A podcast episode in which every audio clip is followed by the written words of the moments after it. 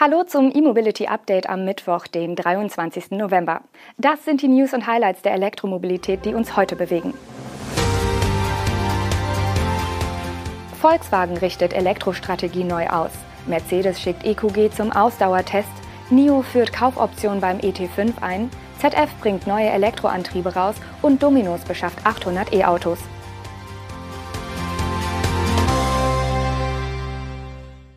Die Marke VW steht laut eines Medienberichts vor einer grundlegenden Neuausrichtung ihrer Produktstrategie bei weiteren Elektromodellen. Demnach sollen noch mehr E-Autos auf Basis des MEB auf den Markt kommen, wofür der Baukasten mit Milliardeninvestitionen modernisiert werden soll. Das berichtet die Frankfurter Allgemeine Zeitung unter Berufung auf nicht näher genannte VW-Unterlagen. Diesen zufolge soll der MEB nicht mehr wie geplant um das Jahr 2025 herum ersetzt werden. Ex-Konzernchef Herbert Dies wollte stattdessen auf die neue Einheitsplattform SSP umschwenken. Die neue Führung unter Konzernchef Oliver Blume und VW-Markenchef Thomas Schäfer plant nun wohl neu und bricht mit dem Vorhaben ihrer Vorgänger.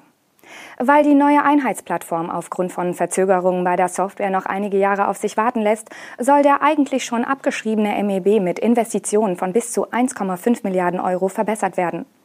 Damit will VW sicherstellen, nicht den Anschluss bei der Elektromobilität zu verlieren. Ein wichtiger Punkt.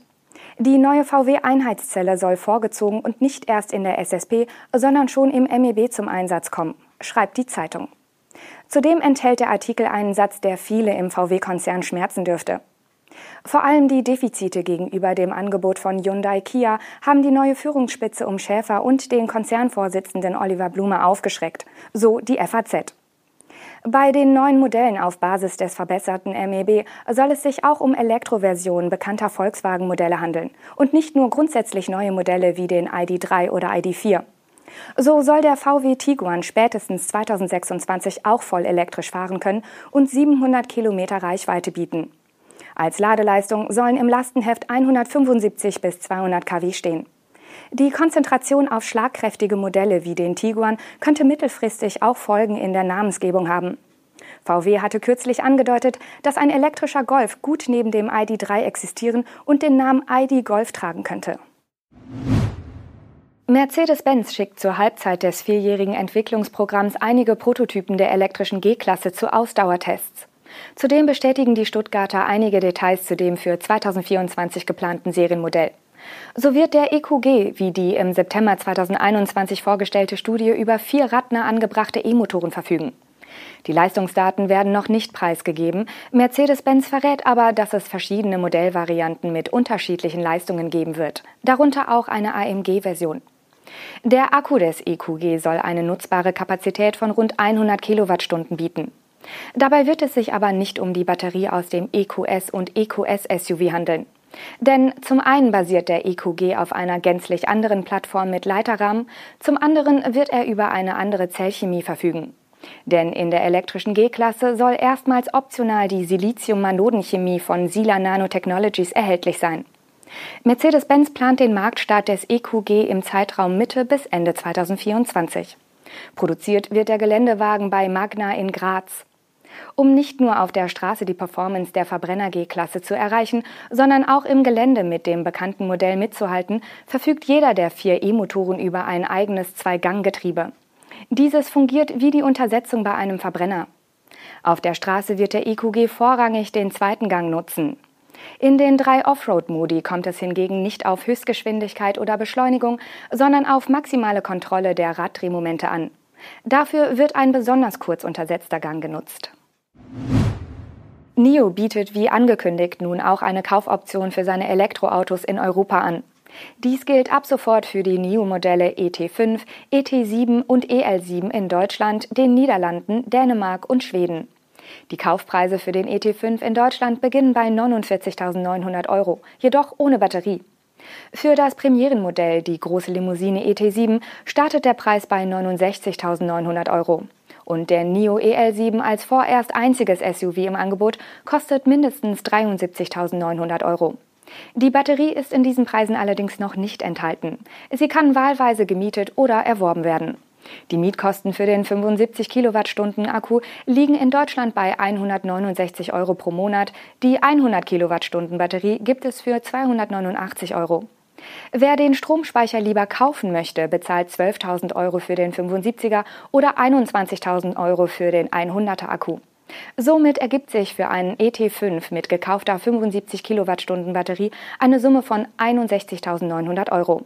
Ein ET7 mit gekaufter 100 Kilowattstunden Batterie kostet sogar satte 90.900 Euro. Eine wichtige Einschränkung gibt es daneben noch. Die Nutzung der Akkuwechselstation von NIO ist nur möglich, wenn die Batterie gemietet wird. Denn der gekaufte Akku ist Eigentum des Kunden, während die gemietete Batterie als Service angeboten wird und Eigentum von NIO bleibt und somit flexibel getauscht werden kann. Wie NIO bestätigt, sollen die Fahrzeuge mit Kaufoption ab Anfang 2023 ausgeliefert werden. Gemessen an den sonstigen Lieferfristen ist das vergleichsweise kurz, näher eingegrenzt wird der Zeitraum aber nicht. Der deutsche Zulieferer ZF hat eine neue Generation von Elektroantrieben für Pkw und leichte Nutzfahrzeuge vorgestellt. Diese sollen mit zahlreichen Innovationen auf der Komponenten- und Systemebene punkten. Dazu zählen laut ZF die kompakte Bauweise der Antriebe, der sogenannte diskrete Ansatz bei der Leistungselektronik und ein ressourcenschonender Materialeinsatz, der auch die Produktion der Antriebe nachhaltiger machen soll. Die neuen ZF-Antriebe bauen dabei auf einem modularen Gesamtkonzept mit E-Motor, Inverter, Getriebe und Software auf. Obwohl der Konzern aus Friedrichshafen die Komponenten auch einzeln anbieten will, handelt es sich bei den Gesamtsystemen um voll integrierte Antriebssysteme. Beim E-Motor selbst stand das Kühlkonzept bei der Weiterentwicklung im Fokus, um die Leistungsdichte zu erhöhen. Im Stator werden die Kupferstäbe direkt von Öl umflossen, also genau an der Stelle, an der die meiste Wärme während des Betriebs entsteht. Mit dem effizienteren Kühlkonzept soll die Leistung bei gleichem Gewicht und Bauraum erhöht werden können. Alternativ wird der E-Motor bei gleicher Leistung kleiner und leichter. In Summe will ZF auch weniger seltene Erden einsetzen, womit der E-Motor nachhaltiger produziert werden kann. Weitere Innovationen gibt es bei der Leistungselektronik, dem Reduziergetriebe und dem DC-DC-Konverter. Die neue Generation der E-Antriebe von ZF soll ab 2025 als Gesamtsystem am Markt verfügbar sein. Und zum Schluss noch eine gute Nachricht für US-Kunden der Pizzakette Domino's. Die liefert nämlich das beliebte Fastfood künftig elektrisch aus. Dafür hat Domino's bei General Motors 800 Elektroautos vom Typ Chevrolet Bolt bestellt. Die ersten 100 der Stromer sollen bereits in diesem Monat bei ausgewählten Filialen in den USA eintreffen.